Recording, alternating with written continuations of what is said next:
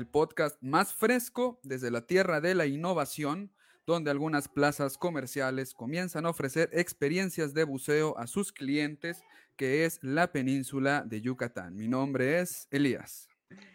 Ay, buenas noches, tanto tiempo de, Elías. De, nacer, esto, ¿no? Hace, hace ya más de un año, ¿no? Sí, claro. Mi nombre es Andrés. ¿Cómo están todos? Qué bueno estar aquí. Soy muy contento de, pues, de volver ya oficialmente. La vez pasada estuvimos aquí en un en vivo, un poco improvisado, un poco, uh, pues hecho con las patas, ¿no? Como todo lo que se hace en cultura. Así, rápido, duro.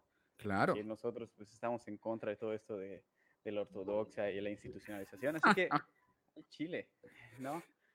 Haciendo unos guiones a dos horas antes de iniciar, pero... Como debe ser. Está bien, ¿no? Aquí está el conocimiento, amigo. Así es. Digo, el papel y el lápiz, esos son... Dicen que me escucho bajo. ¿Me escucho bajo?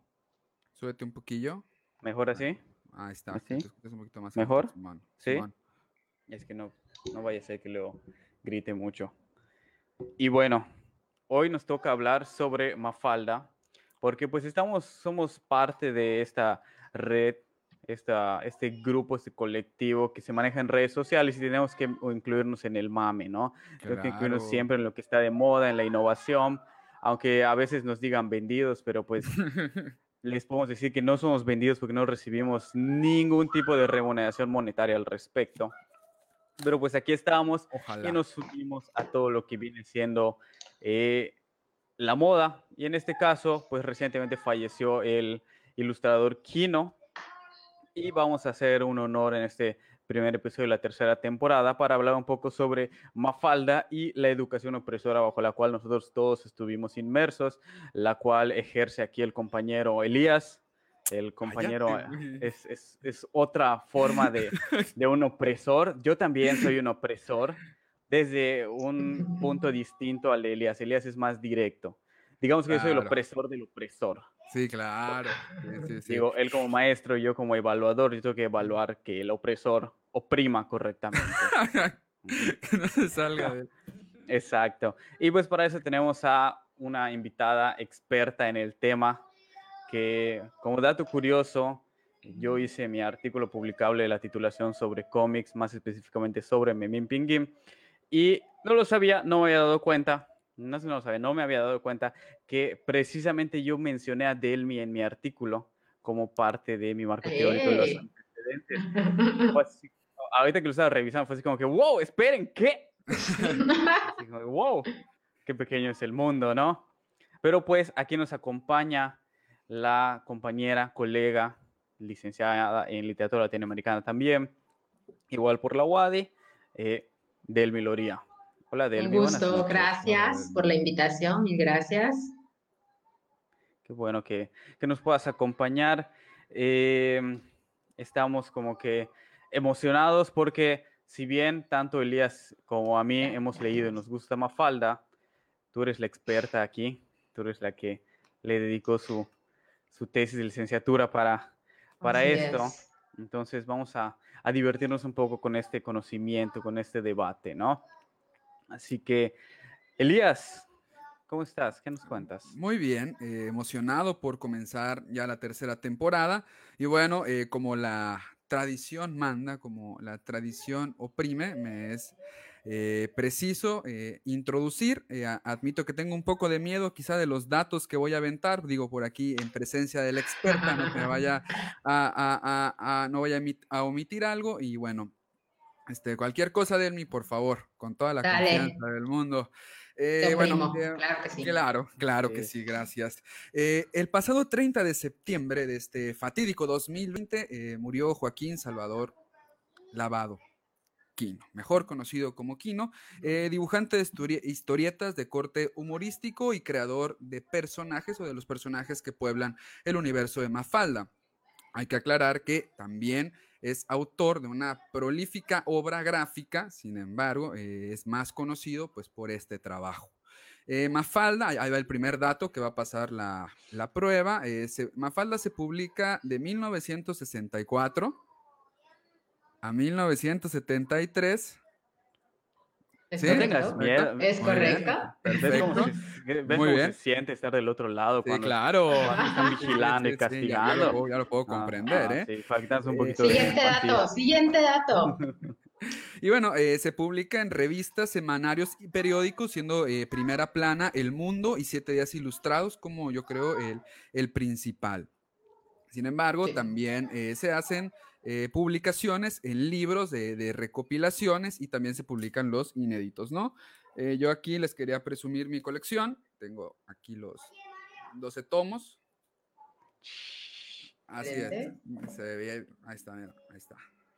Del 1 al 12. Eh, bueno, pues la mayoría están publicados por Tusquets Editores. Y bueno, está también el Todo Mafalda, Mafalda Inédito y, me y también pues la obra eh, circular de Quino. Y bueno, eh, ya hablando propiamente de Mafalda, dice a través de los diálogos y situaciones que vive Mafalda, Felipito, Manulito, Susanita, Guille, Raquel, Miguelito, Libertad y demás personajes, encontramos, creo yo, críticas muy certeras a, muchas de las ideas hegemónicas y opresoras presentes en los eh, relatos occidentales liberales capitalistas.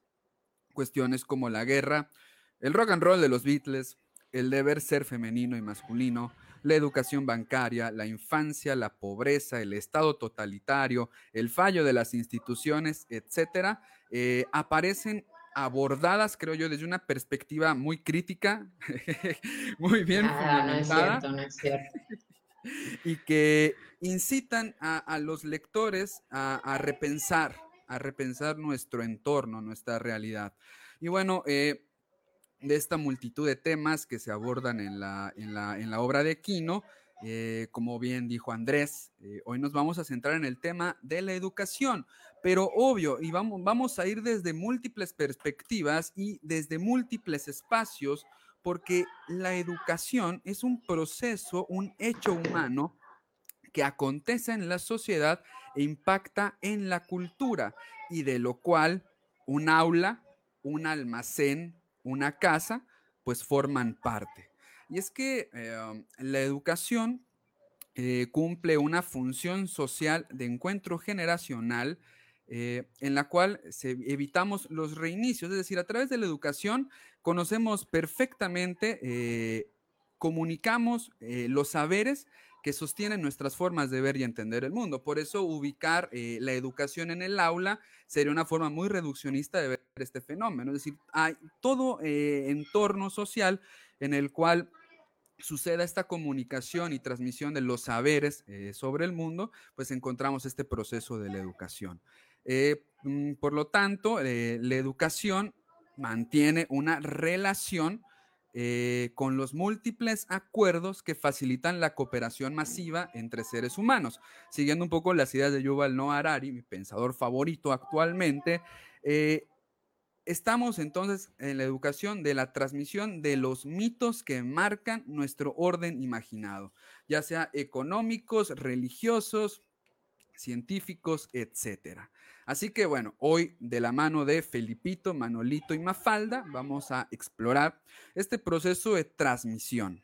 Y esperamos atentos ahí los comentarios y, e ideas pues de la audiencia. Entonces, propiamente eh, comienzo mi intervención hablando de, Felipito. Eh, Felipito, bueno, pues fanático del llanero solitario. a, mi papá le da mucha risa esta tira donde llega, no sé si es Mafalda enojada o Susanita.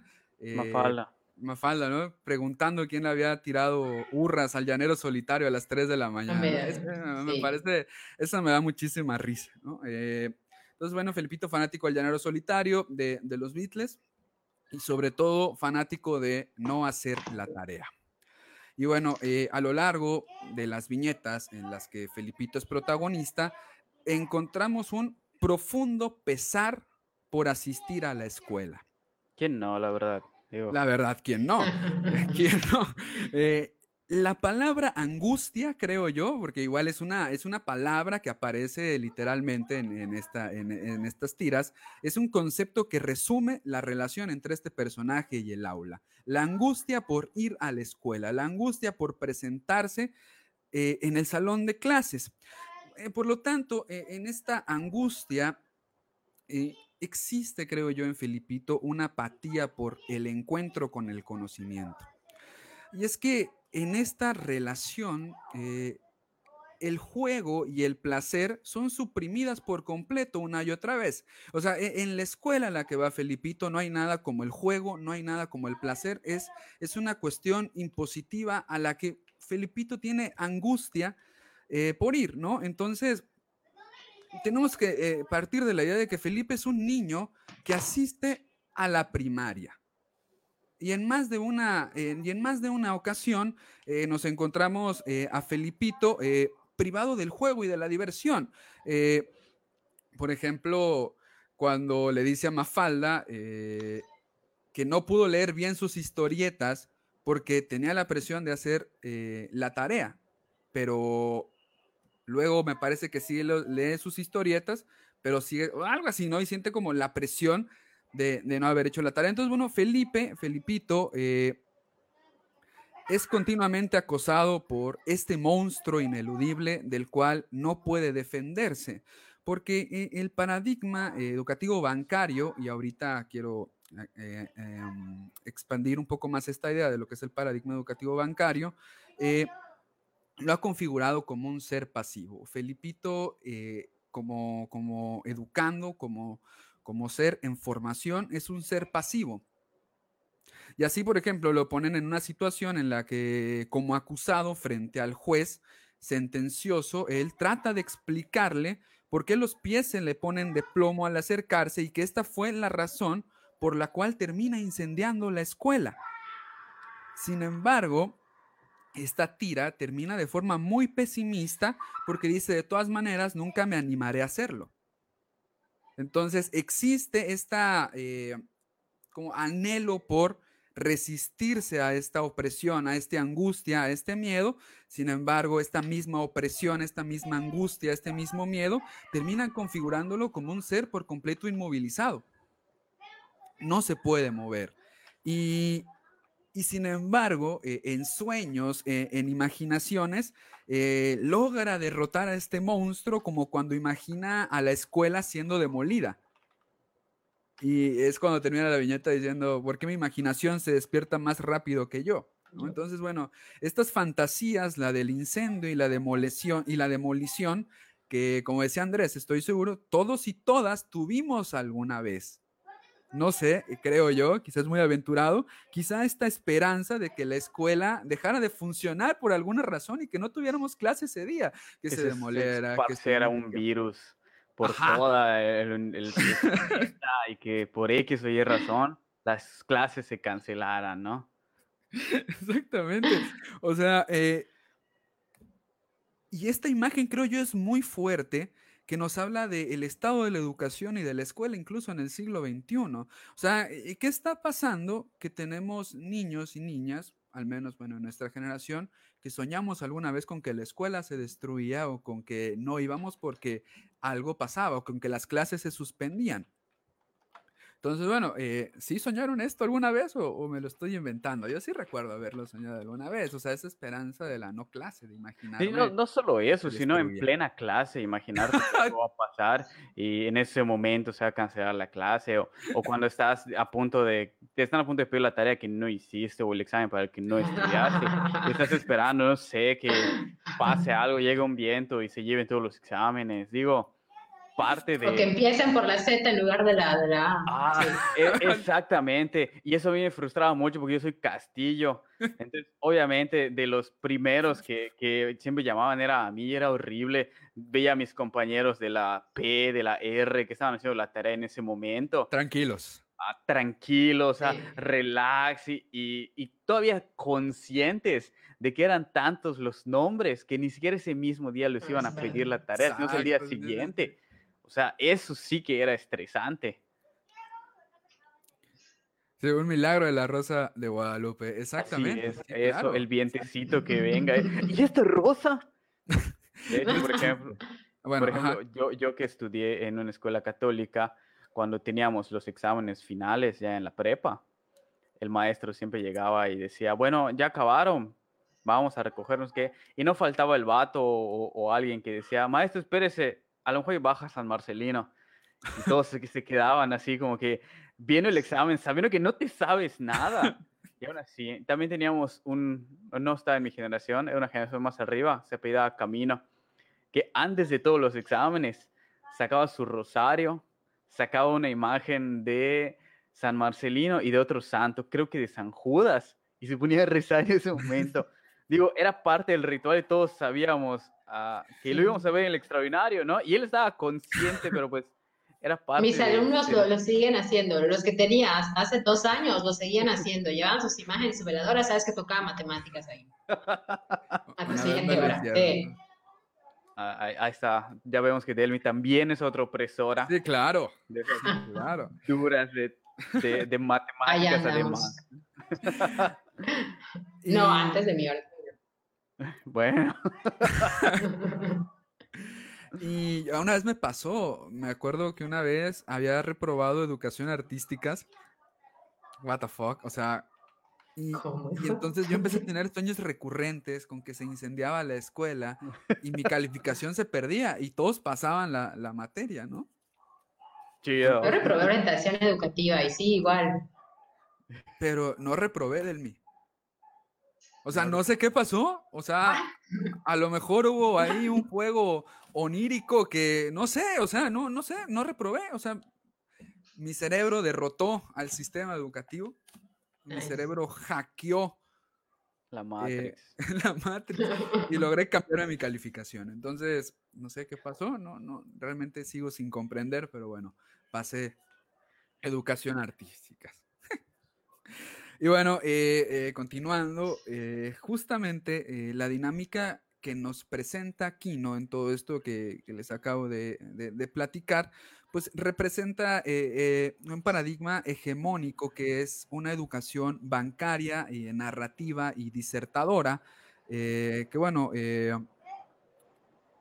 define siguiendo a Freire, al gran Freire, cuando el educando es un contenedor que recibe el saber vertido y donado por el educador y en la cual eh, los sujetos son ignorantes pasivos a la espera eh, de ser educados. Y bueno, recuerdo mucho esta tira en la cual Felipe, eh, cada cierto tiempo tengo la pesadilla de que estoy en el CUM presentando un extraordinario. Nice. Igual tengo un sueño recurrente así por ese estilo ahorita y dice, eh, hay un, bueno, hay una tira en la cual Felipe pasa al frente del salón chiquitito, mientras recita la lección. Y al hacerlo de manera correcta, recibe el, cono el conocimiento de la profesora sí. y vuelve gigante a la silla. Entonces, bueno, esto habla un poco de esta repetición, de cómo se premia el saber repetir cómo se premia o cómo, o cómo el valor del estudiante está en saber eh, reproducir lo enseñado. También eh, hay uno en la cual se encuentra hablando consigo mismo y se está echando ánimos para comprender la lección. Entonces está en el monólogo interno y al final la profesora pregunta si se entendió y todos contestan sí, menos él, porque estaba perdido ah. completo dentro de, de, de lo que estaba y entonces aquí tenemos esta idea del educando como oyente, del educando en el que es depositado el conocimiento. Y me parece que fue en, en un en vivo, Andrés, eh, en el cual platicábamos, tuvimos una plática muy bonita y me decías que hay una diferencia como docente entre decir entendieron y decir expliqué. ¿Te acuerdas? Ah, sí, estábamos hablando precisamente de que se da mucho peso a que el estudiante tiene que ser el que es capaz de interpretar y de codificar al docente y no tanto el docente adaptarse precisamente a lo que dice, a lo que uno está diciendo para que sea comprensible, ¿no? Y entonces se le echa la culpa prácticamente al oprimido de que no lo entiende cuando nosotros somos los que de repente tenemos lenguajes o no nos expresamos porque pues nosotros sabemos de lo que estamos hablando y lo repetimos tanto que pues no nos damos cuenta, ¿no? Dice Aldo que nos extrañó mucho, nosotros también a él. Nosotros también. Sí. Y es esto, ¿no? Es la diferencia entre el me entienden, eh, configurándole, educando como un oyente inmovilizado, y el me expliqué que abre, abre un diálogo con el, con el alumno y, y, y le permite justamente expresar y, y establecer eh, relación con, con, el, con el docente. Y bueno, estamos entonces frente a una dinámica de reproducción y repetición del conocimiento. Y es que esta cuestión eh, tiene implicaciones bastante pues densas, ¿no? Porque en la repetición del conocimiento, bueno, continuando eh, un poco con las ideas de Freire en la pedagogía del oprimido, eh, en la repetición del conocimiento nos encontramos con este conocimiento estático, es decir, eh, el mundo, la cultura, la sociedad no sufren ninguna transformación debido a que no hay una problematización directa sobre la existencia a través del conocimiento. Es decir, nosotros al aprender, al reproducir, volvemos estático el mundo también no cambia, no hay forma de problematizarlo y entonces estos paradigmas son imposibles de cambiar. Podemos hablar incluso de una aniquilación de la imaginación. No sabemos a dónde ir porque nuestra educación se está encargando de hacernos reproducir eh, pues unas estructuras de mundo que son inamovibles por completo. Y esto me pone triste porque finalmente Felipito, hay, una, hay una tira también que me pone, ay, así, tristón, que es cuando él va caminando por la calle y ve una piedrita. Y entonces como que la patea y la mete en un agujerito y grita gol. Y entonces está la fantasía, la imaginación del estadio y toda esta cuestión. Y cuando termina, eh, Felipito regresa y como que se decae, ¿no?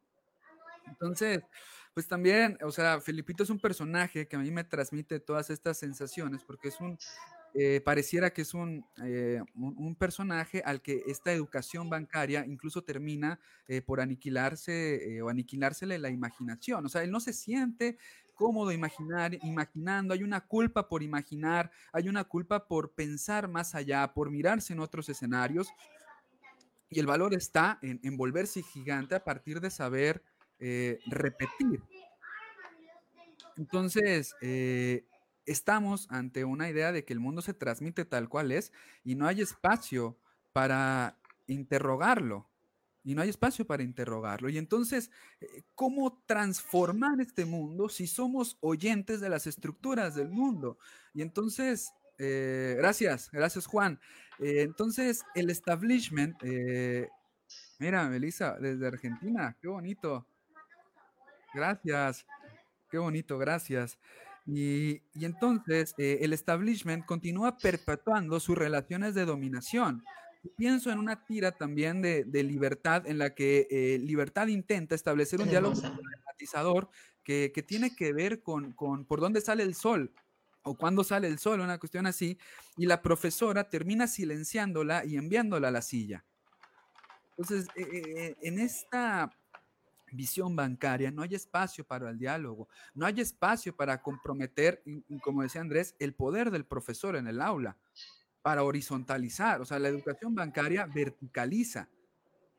Y esto es lo que se ve, bueno, a través de, la educación que, está, o sea, de este modelo de educación que está criticando Quino a través de, bueno, en específico a través de, Felipito, ¿no? Y entonces, eh, quizá una de las cosas que más me gusta de Freire es cuando es que propone que la educación tiene que ser liberadora y es en esta liberación está el interrogar y sobre todo e, el, dialogar.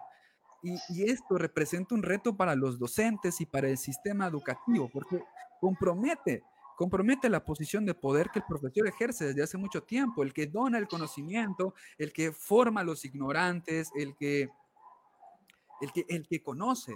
Entonces, en el diálogo, pues te metes en una cuestión eh, horizontal y en el que ya no preguntas, te o sea, me entendiste, sino me expliqué, ¿no?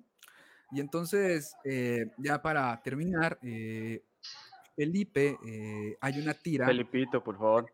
Felipe, cuidado. No es Felipe. Igualado, igualado. Tú no jugaste canicas con él. Felipito. Felipito. Felipito hay una tira en la que esta, este estar apresado, en que esta inmovilidad, eh, él declara, si yo fuera un agitador, la policía engordaría.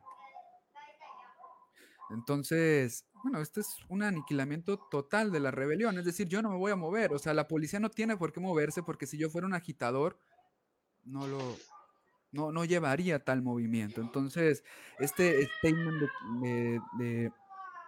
este statement me parece durísimo porque estamos frente a una formación escolar que desarticula la creatividad, la imaginación, la resistencia finalmente a la opresión. Entonces, eh, bueno, estas son algunas reflexiones que quería compartirles sobre este eh, personaje, Felipito, vaya, eh, y bueno, la, relación que tiene con la escuela y, y, lo pesado que es, ¿no? Que tengamos niños y niñas angustiados, angustiadas, temerosos, temerosas, por ir a encontrarse con el conocimiento. Y que no sean capaces de incidir en él ni de transformarlo y de únicamente aprender y repetir, o sea, aprender repitiendo, ¿no? Pues... ¿Y qué se siente estar frente a la cámara, verte a ti mismo y decirte tus verdades? O sea, analizar a ti mismo las cosas que haces, todos los, los discursos que reproduces, toda esta, eh, esta educación vertical que, que, te, que tú impones y que ahorita de hipócrita vienes a, a, a, criticar. A, decir, digo, a, mí, a, mí, me duele porque eh, hablamos de Freire, ¿no? Y Freire habla mucho de la, de la liberación de este opresor, ¿no? a mí me duele porque cuando yo escucho Freire yo me oprimo. Todos ya sabrán por qué, algunos, ¿no? No puedo decir mucho por pues ya sí, claro, sí, claro, sí, claro. ¿no? Pero, pero, digo, ¿qué se siente estar frente a la cámara? Ya sabes, o sea, decírtelo para que cuando llegues a clases y diga, maestro, usted es un opresor, tú le digas, sal del salón y no vuelves a entrar, eso es reprobado claro. semestre. ¿No? pues de la eh misma forma me imagino que te sentirás tú, ¿no? Que eres el opresor de los opresores. Claro, Entonces, claro. pues aquí todos son opresores, menos yo. Eh. Ah, me lleva, ya me, me voltearon la tortilla, ¿no? Ya, por chismosito.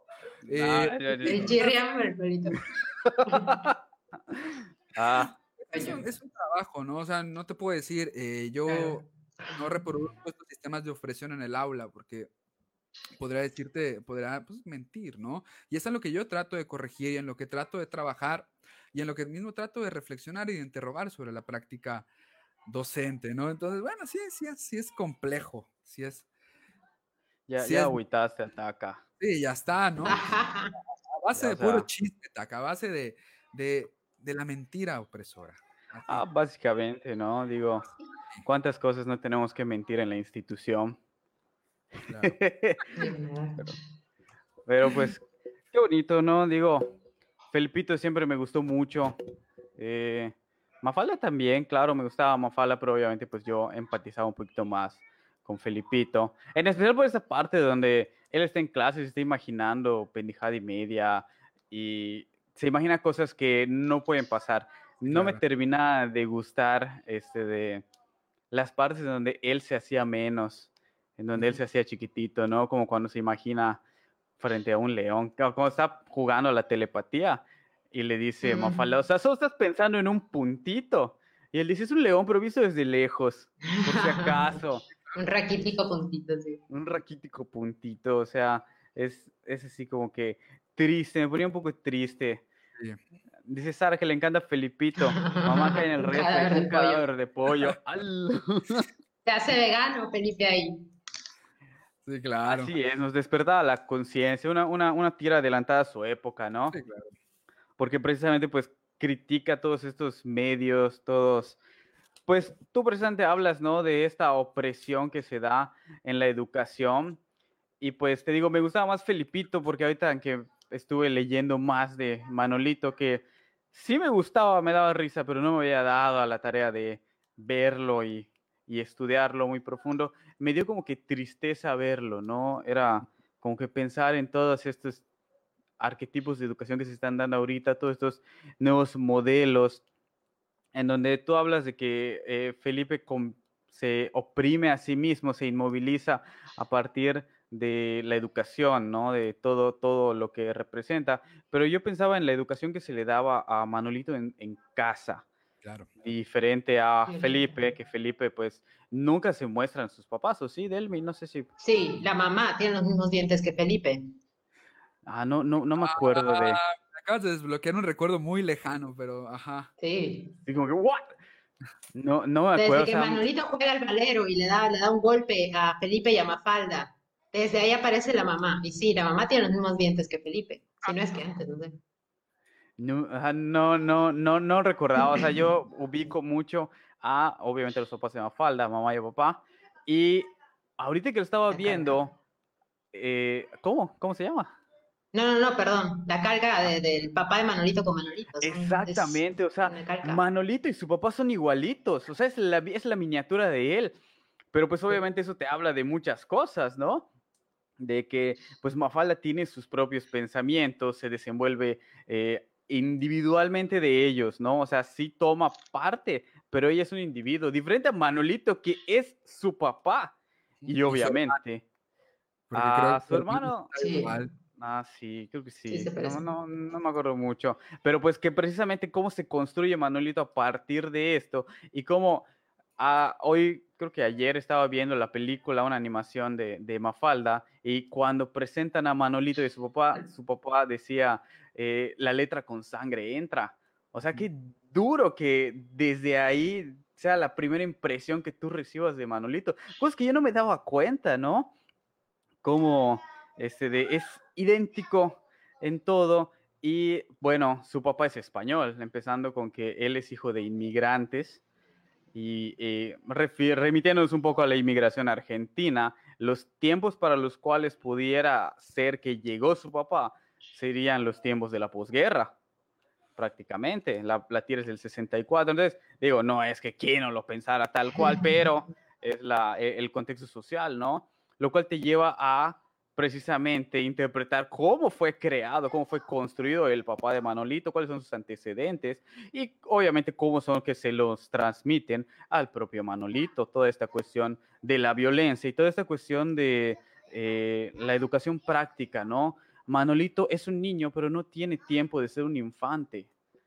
Digo, desde las primeras veces, ellos son de cuatro años, cinco, cuatro o cinco años, me entiendo, cuando empiezan en la, en la historieta. Delvis está aquí para corregir. Si digo, ¿Seis años? Ajá, cinco, a los seis años está entrando Mafalda, más o menos como los cinco. Si estamos hablando de que tienen la misma edad, sí. Ajá, están como que entre cinco y seis años, porque eh, Mafalda menciona que va al jardín de infantes, como dice la historieta, pero Manuelito no. Sin embargo, Manuelito ya sabe contar. No es que Mafalda no sepa contar, pero Manolito ya lo aprendió con la función práctica precisamente de hacer el inventario y de cobrar. Que eso es lo que sí me, me, di cuenta, es como que, wow. O sea, Manolito desde chiquito ya tenía que cobrar en la, en la tienda. Dice Marta que creo que le daba zapes. Ah, le daba zapatazos también, sí. Ah, sí, cierto. Qué duro, ¿no? O sea, como, como Manolito tiene que... total. Se cierra el podcast. Es que, es que está muy triste, o sea, pensar en toda la violencia que vive Manolito, porque Manolito se convierte en el contrapeso de Felipe. Felipe es el soñador. Y Manolito, Manolito no, no tiene tiempo para soñar, no tiene ni siquiera la capacidad de soñar, porque en la misma tierra constante de la telepatía. Este de, le dice a Manolito, piensa algo, y no logra pensar en nada. O sea, es que negro, y hasta dice, voy a tener que llamar al service porque se rompió el pobrecito. O sea, él no tiene sueños, él tiene metas. Y su meta tiene que ver con pues, todo el pensamiento productivo capitalista de su papá, que es el de tener una cadena de almacenes. Exacto. Y me dice, enhorabuena Elías, excelente tema. Saludos a los tres. Gracias. doctor. Felipe, eh, ahora es Felipe, no. Ah, doctor Felipe, esa. Ajá. Y, y en la película que estaba viendo, esto no creo que no sale en las tiras, es cuando Mafalda le está diciendo a Manolito que se lo imagina ya en su empresa, con sus empleados y que les va a dar buenos sueldos. Y que Manolito dice, ¿qué? ¡No! Las cosas que me haces decir, sí. Sí, sale. o sea, sí sale la tira, no, no me acuerdo. Pero así como que, qué, qué bonito por, por parte de, de Manolito, como que yo viendo desde la perspectiva del niño, ¿no? Digo, todos los que hemos tenido que trabajar con niños pequeños, vemos que de repente tienen sus sueños, tienen sus aspiraciones y te das cuenta de ser muy inspirados, ¿no? Ya uno luego interpreta lo que hay detrás. y que en este caso, pues al pobre Manolito, con los zapatazos, con los coscorrones, con toda esta imposición de que ni siquiera tiene tiempo de recreación, ¿no? Él no se va de vacaciones, a diferencia de sus amigos, a diferencia de Mafalda, de Felipe, él se tiene que quedar a trabajar y él lo ve como parte de lo que tiene que hacer, no le, no le molesta tal cual, pero porque él ya está institucionalizado, él ya está condicionado a eso, él es el arquetipo del estudiante que queremos, ¿no? ¿No, no te gustaría ser un estudiante, leas a alguien que le digas, eh, hace esto y lo haga? Digo, indiferentemente de que se lo pueda hacer bien o mal, ¿no? Pues ya tenemos el sistema de competencias, amigo. Claro, claro. Esto estamos formando, sí, claro. y eso es lo que busca precisamente representar Manolito, ¿no? Dice César, es durísimo que muchas de las tiras cómicas que quizás sin intención están orientadas a niños vienen fuertemente cargadas de ese contexto social que ahora buscamos dejar atrás, como el Memín, exactamente, lo mismo pasaba similar con Memín, de hecho, por ejemplo, con Memín Pinguim, los tres amigos eh, le dicen a quién, no, Ernesto y Memín le dicen a Carlos que ellos, tal cual, Ernesto y Memín nunca van a poder acceder a una educación superior, pero que Carlos ahorita tiene la oportunidad y tiene que valorarlo y tiene que hacerlo, ¿no? Como eh, está muy inserto esto y que me lleva a pensar también que Manolito sí está en la escuela, o sea, sí va a la escuela, pero en ningún momento se habla como que él quiera ser un profesionista, como él quiere estudiar una carrera sino que simplemente va a la escuela porque tiene que ir, tiene que aprender las cosas necesarias para mantener el almacén y luego ya expandir este almacén, ¿no? Para ser este, este gran empresario. Digo, eh, este sistema productivo te muestra a un Manolito muy triste, muy duro, que la verdad sí, sí me costó así como que, ay, pobre Manolito, ¿por, ¿por, qué, ¿por qué le hacen eso? Pero nos ayuda a contrastar, ¿no? A contrastar con Felipe y a contrastar, porque, bueno, Felipe es el soñador y Manolito es más como que el práctico, que tiene estos conocimientos matemáticos más empresariales, y Mafalda es como que tiene más el razonamiento crítico, ¿no? Tiene más este, este criterio más amplio, esta, esta, cuestión, esta conciencia social un poco más dura a la que de repente Manolito se ve confrontado, empezando porque ni siquiera le gustan los Beatles. Y no le gustan no tanto por gusto, sino porque ya lo han construido así. Pero es que este es interesante porque no le gustan los Beatles porque también los caracteriza como hippies. Exacto. Entonces, e, el, discurso de Manolito es justamente eh, contravenir todo aquello que viene de parte de la contracultura, entre comillas, aquello que está desestabilizando el establishment. Sí, y es como dice Marta, o sea, Manolito representa el capitalismo, porque no solo no le gustan los Beatles, sino que cuando Felipito dice que no sería mejor un mundo desapreciar la cultura y los libros por encima del dinero, Llega Manuel y dice, estas ideas son peligrosas. no te nada de esto. Majo dice, hola, ya, las ya los extrañaba. Muchas gracias, Majo. Espero que te guste el tema, ¿no?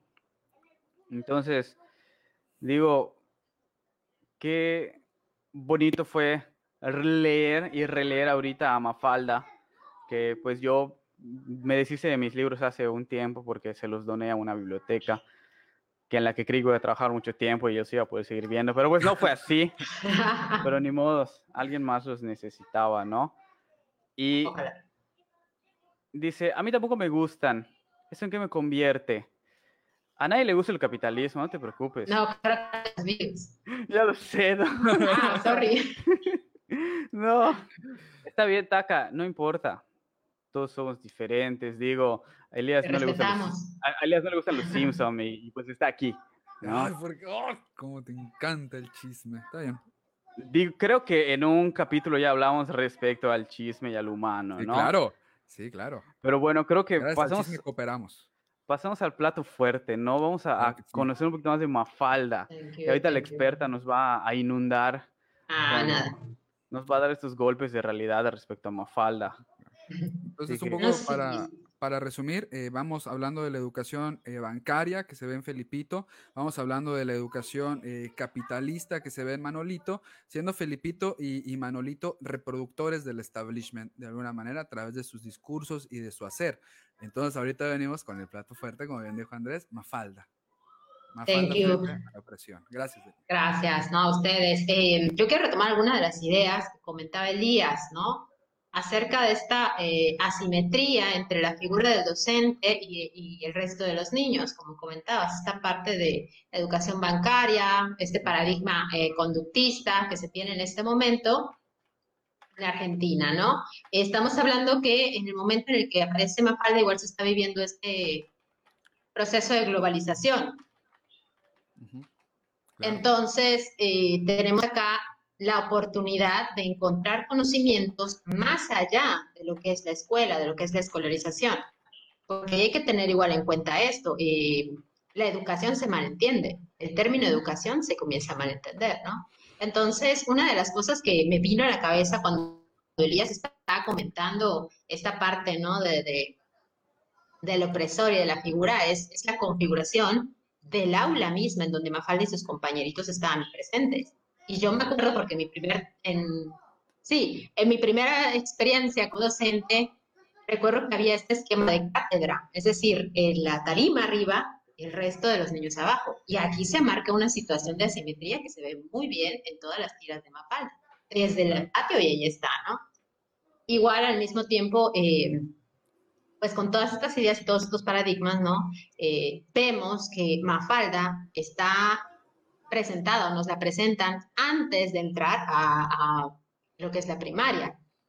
Es decir, Mafalda hasta el preescolar. Pero aquí comenzamos igual a pensar un poquito y quizá reflexionar por qué esta niña de 5 para 6 años es capaz de contestarle a mamá, es capaz de contestarle a papá, es capaz de interrogar, bueno, ¿qué es esto del lío del Vietnam? Contéstamelo. ¿O qué es la democracia? Y provoca que papá y mamá vayan corriendo a comprar nervocal en gotas y en grajeas, ¿no? claro. Entonces, eh, ¿de dónde sale esto? ¿De dónde vienen todos estos conocimientos que Mafalda tiene si no los está aprendiendo en la escuela? Porque esto es igual algo que comentaba Elías. Es bancario, el maestro decide qué aprende el niño. El maestro es la fuente mágica de todo conocimiento. Eso es inamovible.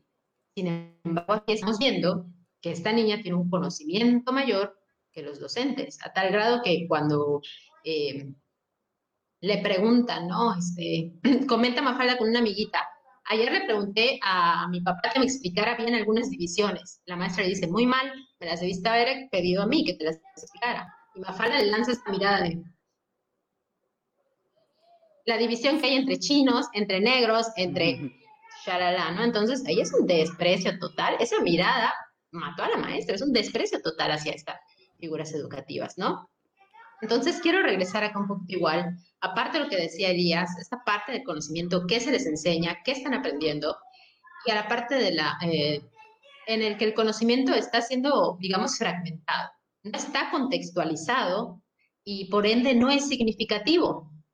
Por eso Felipito se la pasa divagando, viendo las nubes y siendo feliz en la misma escuela, porque no hay nada que les involucre y aprender, a diferencia de lo que Mafalda está aprendiendo en este punto en los medios de comunicación exacto. Mafalda eh, escucha la radio. Eso es una tira muy recurrente. A Mafalda la vas a ver escuchando la radio.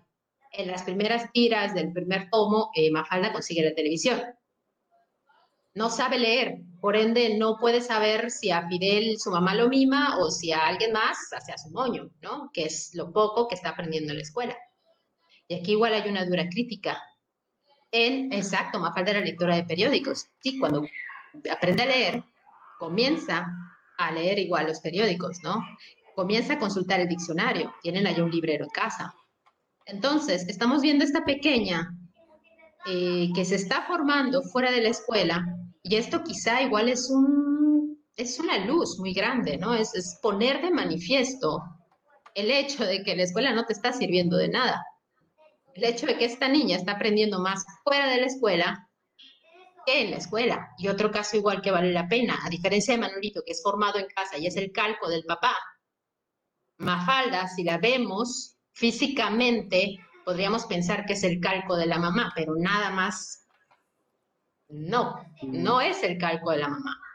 Tiene un aire, pero no es directamente ella. Así es.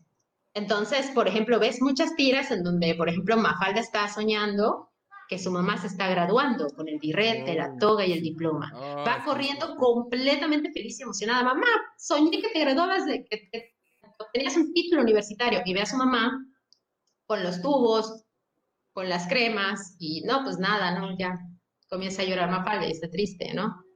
O igual eh, cuando se junta a jugar con Susanita y entre las dos comentan, vamos a jugar a que tú eres tu mamá, yo soy mi mamá, ¿no? Ah, muy bien, se juntan las dos, se ponen sus sombreritos, sus taconcitos, se sientan a tomar el té. Muy bien, ahora ¿quién dice la primera estupidez? Entonces, otra más, ¿no? Ya me, ya me desaté. Otra más, cuando la mamá de Mafalda está llorando, tiene puesta el, bikini.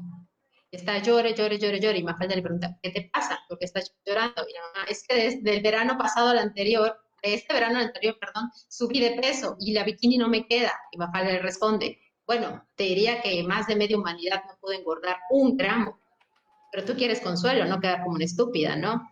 Entonces, estamos viendo esta interacción entre Mafalda y la mamá, estamos viendo esta constante lucha, pelea porque Mafalda se tome su sopa, estamos viendo cómo eh, la actitud de Mafalda resalta y remarca muy fuertemente esta diferencia tan grande que tiene con la mamá. La mamá está cubriendo completamente este deber ser femenino.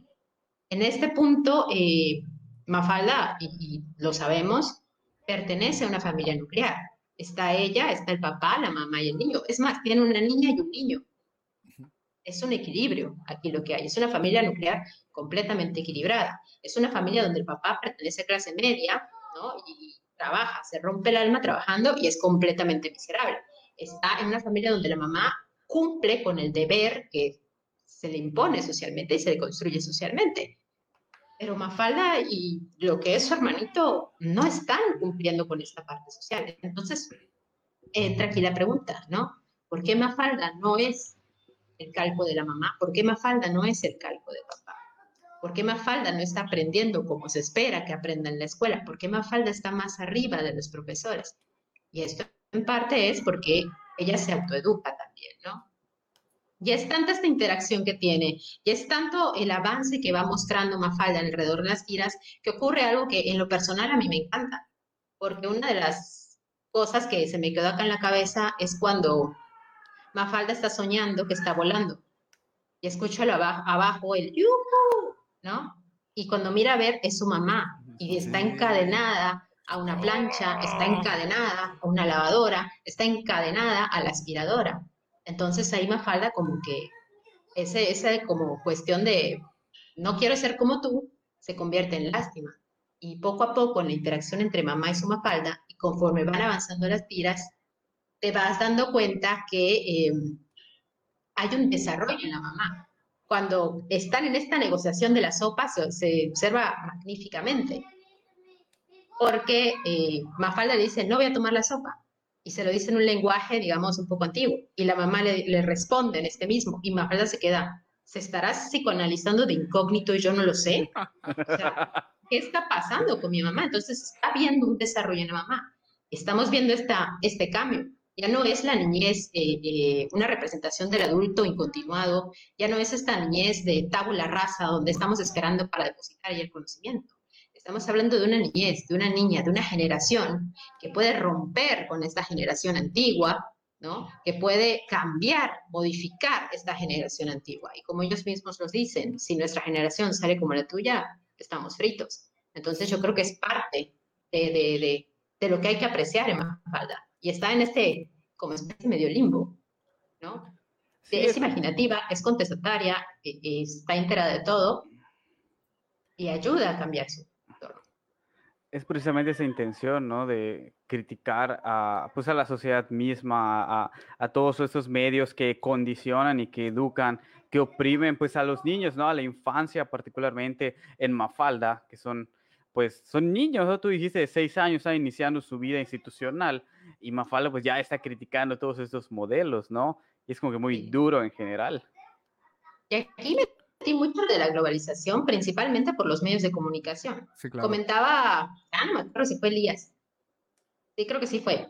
Porque eh, cuando estaba Miguelito andando y cómo la escuela va matando la imaginación, y hay una crítica muy fuerte, creo que esto era cuestión social, ¿no? En ese momento eh, histórico, donde se decía que la televisión mata la imaginación. Y están caminando Mafalda y Miguelito, ya no recuerdo si era, se están yendo a la escuela, y le pregunta Mafalda a Felipe, no era Miguelito, era Felipito, y le pregunta, ¿vos crees que la televisión mata la imaginación? Y Felipito se está imaginando pasando junto a un cráter lunar. Felipito se está imaginando a un caballo estándole disparando, ¿no? Entonces aquí está esta cuestión, ¿qué está matando la imaginación? ¿La televisión la educación? Claro, sí, sí, sí, sí, sí. Y eh, mira, esa pregunta es muy buena, muy, muy buena. Ahorita creo yo podemos, podemos contestarla. Y sí, o sea, yo creo que acabas de decir algo, algo, algo muy importante. Eh, esta autosuficiencia de Mafalda eh, con respecto al pensamiento crítico que deja de lado por completo a la institución educativa, sí, a mí sí se me hace una crítica muy fuerte. Eh, tenemos a, la niña, que es junto con Libertad, quizá, entre las, las únicas dos personajes sí, que, que, desafían de frente al establishment, que desafían de frente a, a la, educación opresora y, bueno, eh, la, escuela no juega un papel fundamental en esta crítica al mundo.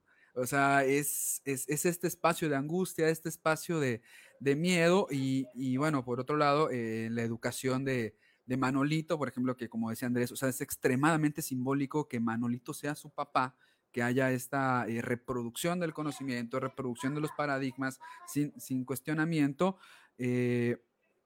bueno, que, estos dos personajes sean los que se ponen de frente a eso, que sean eh, las generaciones que, que, cargan esto y que, bueno, eventualmente tal vez tendrán que educar a su misma generación en el sentido de, dialogar con ellos y poco a poco ir, bueno, eh, liberando tal vez la, la, imaginación, porque me quedo con eso, o sea, a pesar de que Filipito sea un soñador, yo creo que es un soñador con culpa es un soñador que, vive aterrorizado de su, propia, de, su propia imaginación, que le da miedo lo que puede imaginarse, que se avergüenza cuando dice quién era el que gritaba viva el, el, eh, llanero solitario. O sea, era un sueño, pero me avergüenzo de él, ¿no? Eh, el que se avergüenza de, no sé, de, bueno, el que dice, ¿no? Eh, no me atreví a quemar la escuela, el que, bueno, este pesimismo que carga consigo, a pesar de que es, es, es muy soñador. ¿No? Eh, ah, no sé, es, fantástico. Eh, porque pero es que eso es parte precisamente de lo que tú decías, el establishment, de toda esta educación capitalista. Cuando Felipito sueña, pues siempre viene alguien a frenarle. Y en este caso vendría a ser, por ejemplo, Manolito, decirle, no, o sea, no lo debes hacer, no, no, no de tus ideas son peligrosas. Eh, es lo que se pregunta en educar es oprimir, pues educar tiende a ser como que complejo, ¿no? Incluso hay contradicciones en la misma educación cuando se nos habla de que sean creativos, sean proactivos incluso, pero al momento siempre tienes que estar como que en los límites de la caja, ¿no? Eh, como la cabeza de Manolito, que es un cuadrado, y así es el pensamiento. O sea, tú tienes que pensar y tienes que tener ideas, pero en función de lo que ya está. Porque si te sales, entonces eres un rebelde, eres un, un, un hippie zarapastroso y no podemos permitir eso, ¿no? Dice Melissa, la educación nos tiene que servir para luchar contra la opresión también. Es un poco lo que de una u otra forma decía Mafalda, ¿no? Parte del discurso de Kino en general, no solo con Mafalda, es cuestionar pues estos sistemas, eh, quiénes son los que nos oprimen. Me gusta mucho eh, una donde está, creo que con Guille, y se acerca un policía y dice, mira, este es el palito para oprimir ideas. ideologías. ideologías. Sí, es Miguelito. Allá es Miguelito. Sí. y eso pasó precisamente porque hubo un golpe, ¿no? En, estas deposiciones, porque Argentina en este momento estaba en un tránsito entre una dictadura militar, ¿no? Entonces, sí hay mucha cuestión igual con los policías. Cada vez que se muestra un policía, igual es fuerte. Sí, claro, sí es, sí es muy, muy, muy muy, muy clavado Kino con, Kino con eso. Entonces, sí, a ver, yo creo que aquí tenemos entonces dos cuestiones que hemos ido platicando. Uno, la educación no se reduce únicamente a la cuestión de la escuela. O sea, pensar en que la educación únicamente se encuentra dentro de la institución escolar es reducirla como eh, fenómeno, de, fenómeno de comunicación del conocimiento y de y de los saberes, ¿no? Eh, y esto se puede, y esto se da en lo social, es un hecho social. Eh, y y segundo, bueno, la, crítica que Kino está haciendo a una educación que está enteramente construida en el paradigma bancario disertativo, en el cual hay eh, el, educando es un oyente que no eh, reacciona, que, solo escucha, asiente con la cabeza y, repite. Eh, por lo tanto, bueno, es lo que va a plantear Freire, ¿no? En, Pedagogía del Oprimido. O sea, la educación tiene que servir para luchar contra la opresión y solo va a ser posible en la medida en que se abandone la concepción bancaria y adoptemos una educación problematizadora, en la cual eh, problematicemos el mundo, de, dejemos de, de pensar en el mundo como algo ya dado, ya hecho, y, nos atrevamos a dialogar incluso desde, desde la horizontalidad. ¿no? Y a ver, había el comentario anterior. La creatividad se define como algo que no solo es nuevo, sino que también es útil. Exacto. Ambas son necesarias. Por supuesto, digo, eh, quien no... Me acuerdo cuando estábamos buscando un ingeniero en sistemas en determinado lugar y una de las características era que fuera creativo y proactivo, ¿no? Sin embargo, esta persona que llegó tenía muchos conflictos respecto a esta creatividad, ¿no? A que no, no terminaba de comprender lo que era creatividad, porque lo pensaba desde su trinchera, eh, muy sistematizado, pues ingeniero en sistemas, de una u otra forma tenía un pensamiento muy estructurado al respecto, entonces como que era divertido cuando decía, ustedes pídanme lo que quieran y yo se los hago en la computadora. Y le decíamos, y como que no, eso no se puede hacer, así como que, no que sí se podía, o sea, no, no, no me mientas, pero sí, la creatividad es, ah, yo diría que es un tema complicado, eh, pero pues, por supuesto, tiene que ser, siempre se busca la innovación y la utilidad. Ah, hay, hay veces en que somos creativos y pues no, no nos lleva a ningún lado, pero yo no le quitaré el valor a eso, ¿no? no, no considero que, la producción y la utilidad sea una característica necesaria para ser creativo, porque si no estamos remitiéndonos otra vez a este capitalismo institucional y esta producción, al monolito. Sí, pero eh, yo creo que se refiere más que nada a la creatividad como igual habilidad para solucionar algún problema o alguna situación emergente. En ese caso, pues sí puede ser útil, no tanto la noción utilitaria. Sí, es a donde vamos. Depende mucho de los contextos bajo los cuales utilicemos, pues, el, pues nuestra creatividad es qué tan efectiva, qué tan buena puede llegar a ser. ¿No? Hay veces en que sí se requiere la utilidad y hay veces en que simplemente estamos buscando la recreación. claro. Digo, Taka dice, qué hermoso. Creo que aquí podríamos añadir a esta generación que hubo, donde intentaba destruir el estereotipo de la madre como ama de casa y pasa a ser este término de mamaluchona. Y nace el quiero que tengas lo que yo no tuve. Y sí, también está el padre en el mismo papel, pero es en la mujer, madre, donde impacta más porque está luchando en este patriarcado. Qué, qué intenso. Lo quité porque no veo las caras de, los demás, ¿no? Ese de qué, qué fuerte está con, digo, creo que parte del trabajo de Delmi es, fue hablar de la, el título de la tesis era la transgresión en la sonrisa de Mafalda y es sobre esta influencia de la madre y la presencia de la madre en, en la historieta, ¿no? Sobre todo este... ¿Qué pasó? Sí, más que nada fue eh, un poco de esto, pero igual retomar esta parte de la sátira, ¿no? Mucho de lo que maneja Bakhtin, por ejemplo, reírte y en la risa está mucho de lo que es la crítica. Berger igual lo maneja por ahí. Qué duro, ¿no?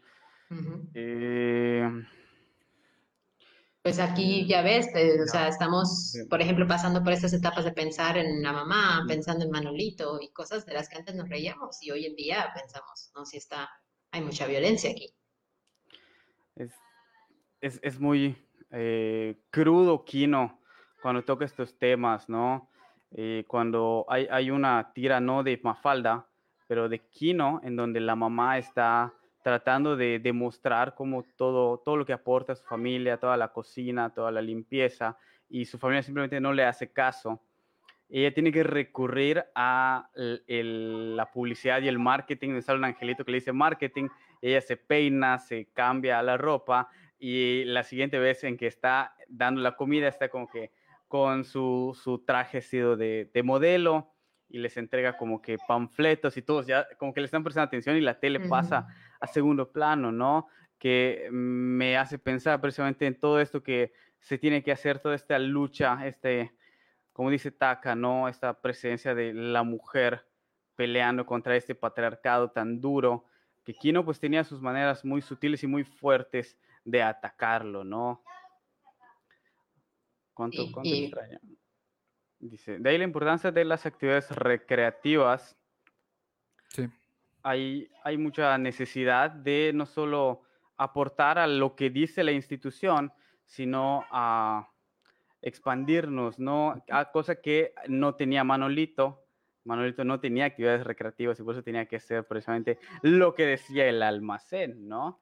Y pues Felipe y Mafalda sí tenían como que más esta libertad, que es lo que les permitía disfrutar tanto su infancia como ser más críticos, ¿no? Ojo ahí, porque Manolito tiene igual cierta parte de creatividad. ¿Cómo se las ingenia para siempre decirte que Almacén de Manolo vende baratísimo? Ah, sí, claro, o sea, es, un, publicista, mira, de 10, ¿no? Y cuando Entonces regresamos otra vez, que es la creatividad, ya, ¿no? Sí, hace ser cómo maneja todo. Incluso me gusta cuando está repartiendo dulces y la mamá de Mafalda dice, acepta el dulce que te da Manolito. Y dice, ah, pues está bien, pero tú te arreglas con él a final de mes, ¿no? O sea, y incluso en sus juegos, ¿no? Manolito no tiene tiempo de jugar solo por recreación, sino que mientras está jugando con su yoyo, los usan para publicitar que su papá vende los yoyos. O sea, es, es, cierto, es muy, es muy creativo muy ingenioso, ¿no? muy ingenioso. Sí, claro, pero bueno, termina siendo una cuestión utilitaria, ¿no? Que era un poco lo que estábamos tratando ahí de, pues como de, matizar, ¿no? Y, bueno, a, propósito de las actividades recreativas, o sea, yo sí creo perfectamente que a la educación sí le hace falta más juego y más imaginación. Eh, por alguna razón la matamos, o sea, cuando, o sea, este paradigma de la instrumentalización, eh, está matando la imaginación, está matando el juego y hoy sí está, sí está duro. Entonces yo sí creo que hace falta ver eso. O sea, realmente aprendemos mucho cuando jugamos. Bastante. A lo mejor no aprendemos los conceptos, pero estamos aprendiendo y estamos descubriendo el mundo desde el juego. Dice Eric, por eso en parte en la universidad muchas veces no nos sentimos cómodos expresándonos en el salón de clase. Hay, muchos factores involucrados en eso, pero sí tiene mucho que ver con la institucionalización, con el sistema de que, de que seamos productivos, ¿no? Digo, no sé cómo les ha ido a ustedes cuando dijeron que querían estudiar literatura, pero pues una de las primeras cosas que te preguntan es, ajá, ¿y, eso qué se hace? O sea, ¿qué, ¿dónde vas a trabajar? ¿Qué es lo que vas a producir? No, tuve suerte. Ah. No me tocó el speech. Ah, qué, Qué bueno, ¿no? ahí vemos como que las, las grandes diferencias en, cómo la, la, educación se puede abordar, ¿no? Pero pues digo, a mí, a mí me pegó un poquito porque pues yo antes estaba diciendo, no, sí, voy a estudiar arquitectura. Realmente nunca tuve la intención de estudiar arquitectura, simplemente había mucha presión en la escuela, en especial en la materia de orientación, de qué vas a estudiar. Y al principio decía, sí, maestro, maestro, porque era como que la respuesta básica. Pero lo dijeron, vas a tener que investigar tu carrera. Ah, entonces quiero arquitectura. Porque me gustaba dibujar, entonces dije, sí, vamos para allá. Porque si digo caricaturista me va a salir con una cataleta similar, ¿no? Y al final, al final dije, no sé qué, creo que, creo que sí quiero literatura. Entonces sí, ajá, está bien. Pero ¿eso qué es? O sea, ¿de qué vas a trabajar? ¿Para qué funciona? ¿Cuál es el campo laboral? Siempre en función de eh, la parte productiva práctica ¿no? Eh, cumpliendo la misma función que las, los hospitales y las cárceles, pensando en Foucault. Las escuelas tienen que tener una producción, tienen que responder a algo práctico para la sociedad. Entonces, ¿literatura para qué? No, no tenemos suficientes literatos. De hecho, la licenciatura se evalúa y si no tiene resultados prácticos y números claro. la cierra. Ah, sí, claro, de hecho creo que Elías fue parte de esa evaluación hace unos años, ¿no? Por tu culpa la van a cerrar. Eh. donde, donde, él puso en riesgo el futuro de varias generaciones cuando, cuando, llegó la hora de que lo evaluaran y, no, no sabían qué hacer, ¿no? Pero es que fíjate que esto es muy interesante porque fue, bueno, no, a lo mejor no tiene que ver directamente con, con la entrevista, pero es cuando el MEFI comienza a incorporar en su, en su, en su malla curricular toda la parte de profesionalización y entonces ya hay materias de edición de textos, ya hay toda la parte de promoción de la lectura, ya está la parte de didáctica literaria, entonces bueno, ya está como tal dentro de la, de, del programa esta cuestión de la profesionalización. que bueno, eh, todos los previos al MEFI tuvimos que aprender ahí sobre la marcha, ¿no? De, ah, vamos, adelante. Eh, bueno, eh, vamos para una hora ya, una hora ocho. Muy bien, qué bonita, qué bonita plática. dice, dice Taca, no hay actividades recreativas porque no hay dinero, ese es su lema de gobierno. Bueno, exactamente. no producen tanto dinero tampoco. Exactamente. Un poco de todo. Exactamente, dice Sara Elías, te manda muchos saludos, Dani. Muchos saludos al buen Dani. Buen, buen tema, chicos. Muchas gracias, muchas gracias. Bueno, pues vamos concluyendo. Qué bueno que. Nuestra sesión de hoy. Digo muchas gracias a Delmi por hacer espacio en su agenda para. Gracias por la invitación, igual. Este de Mafalda, pues es un tema muy amplio en realidad, ¿no? Digo, como, como dijimos ahorita, nos centramos únicamente en esos tres personajes. Por ahí preguntaron si íbamos a hablar de Guille. Mm, no nos da el tiempo. Guille, Guille o Guille. me acuerdo de acuerdo que alguien me decía Guille. Y yo, sí, no sé por qué. Digo, pero, ajá, se me pegó. Ah, ah, puede ser, ¿no? No sé. Guille. Suena como marca de rastrillos, solo te digo cuál. Sí, claro. Sí, de hecho, por ejemplo, a mí cuando vi la película de, de, Mafalda no me gustó mucho por el, precisamente por las voces que utilizaban. Yo las leí en mi imaginario mexicano. Entonces, obviamente, la traducción cambia. Así como que esa no es la voz de Mafalda. Pero pues digo, el tema nos da para mucho. Digo, nos falta hablar de Susanita, de libertad, de tantas cosas que podríamos ahondar, pero pues no disponemos de tanto tiempo el, cuerpo no aguantaría una sesión de 18 horas al respecto, ¿no? Eh, digo, gracias a todos por estar, por escucharnos con este eh, nuevo sistema. Dice Melissa, buenísimo, lindo programa, un saludo enorme. Gracias. porque estamos experimentando con este tema, ¿no? Digo, con, con, este sistema de llegar y, y, leer sin errores, todo está en vivo. Dice César, alguna vez compré un todo Mafalda, nunca lo pude leer, no recuerdo dónde quedó. Te lo robaron, mi amor. Ah, yo lo tengo en, PDF. Por ahí alguien lo roló. Ahí también lo, lo roló si quieren, ¿no? Pero, este, de, digo, vamos a tratar de hacer más, eh, e, enfocarnos a esta nueva dinámica en vivo, donde van a poder escuchar nuestros errores, van a poder escucharnos tartamudeando, eh, diciendo mal, mal las palabras, ya no vamos a tener como que el tiempo de la edición porque pues al Chile, ¿no? Ya son tres temporadas, ya si no ya, ya, ya. si, no monetizamos en las primeras dos, en la tercera ya, ya, ya. estuvo, ¿no? Pero pues de todo, muchas gracias a todos por acompañarnos. Nos vemos la próxima semana. Gracias a Delmi, está ahorita, eh, está a cargo de Rutas Literarias, creo. Sí, presidenta de una asociación civil dedicada al fomento lector rutas literarias yucatanas, ¿eh? entre otras cosillas por ahí. ¿Dónde podemos encontrar las rutas literarias? Eh, pueden mandarnos en inbox, pueden seguirnos en la página del Facebook Rutas Literarias MX. Entonces de ahí se van a estar enterando de qué onda, qué tanto estamos haciendo por ahí. Perfecto. Pues muchas gracias, Delmi. De hecho, ay, voy a lanzar el comercial, ya valió ya, para que me, me dejan hablar. Ah, tíralo. el día eh, lunes, me parece, o algo así, sigan, sigan a Rutas Literarias para enterarse. Vamos a tener igual una mesa por ahí para hablar de Mafalda. Entonces, si están interesados en seguir escuchando acerca del tema, pues por allá les vamos a dar más info. Ahí está, perfecto. Síganlas. Es Rutas Literarias MX, ¿no? MX. Sí, aquí les dejamos el link para que vayan a la página de Facebook. Lo subirán a Spotify. Sí, ahorita que se termine lo descargamos y lo vamos a subir a Spotify. No te lo prometo hoy ni mañana, pero para el, para el lunes el compañero Elías ya lo debe haber subido. Sí, claro. Puede incluso que hoy, ¿eh? Está bien, no, no pasa nada. Apenas, Claro. apenas salga el vivo, lo descargo y, lo, y le, le quito el audio y lo subo. Eh, así, a, a pregunta al aire, eh, ¿lo subimos a YouTube? Sí, ¿por qué no? Está bien, va.